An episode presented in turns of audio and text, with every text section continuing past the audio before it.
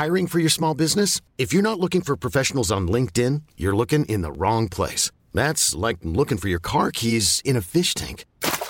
LinkedIn helps you hire professionals you can't find anywhere else, even those who aren't actively searching for a new job but might be open to the perfect role. In a given month, over 70% of LinkedIn users don't even visit other leading job sites. So start looking in the right place. With LinkedIn, you can hire professionals like a professional. Post your free job on linkedin.com slash achieve today. Vox Polony.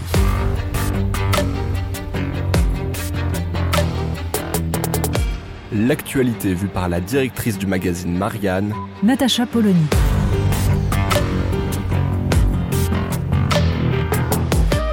Vox Polony. Continuons à nous promener dans notre bibliothèque idéale et nous allons revenir très très loin en arrière. En fait, au premier texte fondateur de la civilisation européenne, l'Iliade. Oui, tout le monde connaît plus ou moins l'Odyssée, ou en tout cas, disons que l'histoire d'Ulysse nous semble plus facilement abordable que l'Iliade, ce texte qui parle de bataille, qui pendant des pages et des pages décrit des navires grecs avec force détail sur les cordages et la façon de concevoir ces navires. C'est plus ardu, c'est vrai. Et pourtant, l'Iliade est un texte absolument extraordinaire. Alors pas seulement parce que il est profondément émouvant de se dire que ce texte a été mis par écrit 800 ans avant Jésus-Christ. Et sans doute, ces poèmes tournaient-ils parmi les aèdes, c'est-à-dire les, les trouvères, les troubadours de la Grèce antique, deux siècles au moins avant cette mise par écrit Bref, une vague histoire de bataille dont les historiens euh, nous disent qu'elle se serait située vers 1200 avant Jésus-Christ, a donné lieu à un récit, devenu récit mythique, qui s'est transmis, qui occupait les gens le soir au coin du feu, et qui petit à petit est devenu ce texte sur lequel tous les enfants grecs apprenaient à lire, avant que ce texte ne se transmette à toute l'Europe. Et jusqu'à une période récente, tous les lettrés européens avaient lu des vers de l'Iliade et de l'Odyssée bien sûr. Alors ça nous raconte quoi l'Iliade? Ilion, c'est Troie, c'est la ville de Troie qui est en Asie mineure. On connaît tous la légende, celle de Paris qui a enlevé Hélène et tous les rois grecs qui se coalisent pour aller récupérer Hélène. Mais en fait, l'Iliade ne nous raconte pas ça. L'Iliade nous raconte un tout petit morceau de cette histoire. Il suffit de lire le début. Raconte-moi, Muse, la colère d'Achille. Eh oui, l'Iliade, c'est l'histoire de la colère d'Achille. Pourquoi Achille est-il en colère? Eh bien parce que les butins des différentes radias opérées autour de Troie ont été partagés. Et Achille a eu, en plus de quelques richesses, une captive, Briséis. Agamemnon, roi des rois, a eu droit à Chryséis. Mais Chryséis est la fille du prêtre Chrysès. Et Chrysès est venu humblement demander aux Grecs, et en particulier à Agamemnon, de lui rendre sa fille. Agamemnon comme à son habitude, l'a traité de fils de chienne, l'a insulté et l'a fait rentrer chez lui. Alors Chrysès a invoqué les dieux et les dieux ont envoyé la peste sur le camp grec. La peste sévit, on cherche à savoir pourquoi. Les hospices expliquent la raison et demandent à Agamemnon de rendre Chryséis. Achille demande à Agamemnon de rendre Chryséis.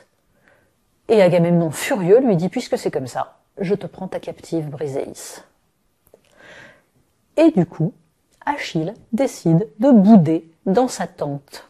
Et oui, l'Iliade, premier texte que nous connaissions de notre civilisation, c'est une bouderie. Parce que si Achille boude, eh bien c'est toute l'armée grecque qui est désorganisée, parce qu'Achille c'est le plus grand des guerriers. Achille c'est celui qui rêve d'un destin, et d'un destin qui va marquer l'histoire. Il sait qu'il va mourir jeune, il veut mourir jeune. Parce que quand on est un héros, on meurt jeune.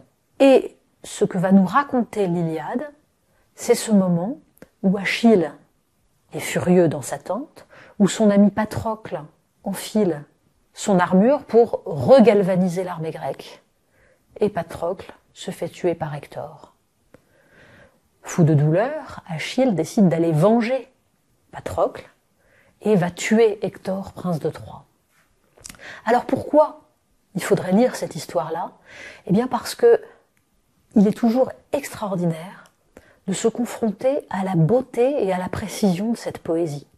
Huit siècles avant Jésus-Christ, on a pu écrire ce texte totalement dingue qui est la description du bouclier d'Achille, parce que la mère d'Achille lui fait forger un nouveau bouclier. Et c'est un morceau de bravoure. Parce que ce bouclier semble s'animer. La description dure des pages. Il y a un endroit, un village. Dans ce village, des petits bergers dansent, et puis il y a les bœufs autour, et un peu plus loin, il y a d'autres maisons, et il se passe d'autres choses. Et tout à coup, on a un récit dans le récit, parce que sur ce bouclier, on voit un Aède qui raconte une histoire, entouré de gens qui l'écoutent. La mise en abîme, ça existe dès la première œuvre littéraire humaine. Et puis, on pourrait aussi décrire l'émotion qu'on peut ressentir face à cette scène magnifique de l'adieu d'Hector à Andromaque. Hector va partir au combat. Il sait qu'il va devoir affronter Achille, il sait donc qu'il va très certainement mourir. Parce que Hector est une sorte de héros tragique. Contrairement à tous les autres guerriers, lui n'a pas envie d'aller se battre. Lui, il a sa femme, il a son petit garçon Astyanax, et il voudrait tout simplement vivre une vie normale. Mais il doit y aller. Et il dit adieu à sa femme, qui tient le petit Astyanax dans ses bras, et Astyanax a peur de la crête en crin de cheval sur le casque de son père. Et ça fait rire Andromaque au milieu de ses larmes. Cette scène-là est bouleversante.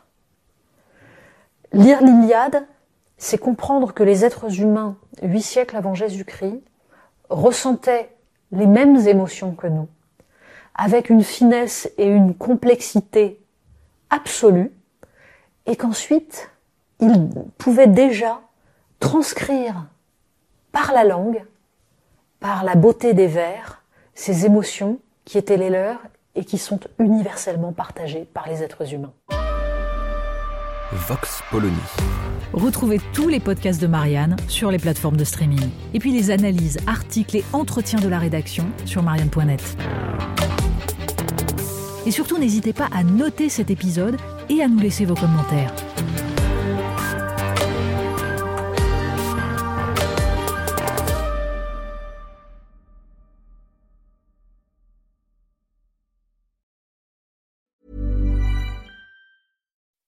When you make decisions for your company, you look for the no-brainers. If you have a lot of mailing to do, stamps.com is the ultimate no-brainer. Use the Stamps.com mobile app to mail everything you need to keep your business running with up to 89% off USPS and UPS. Make the same no-brainer decision as over 1 million other businesses with Stamps.com. Use code PROGRAM for a special offer. That's Stamps.com, code PROGRAM.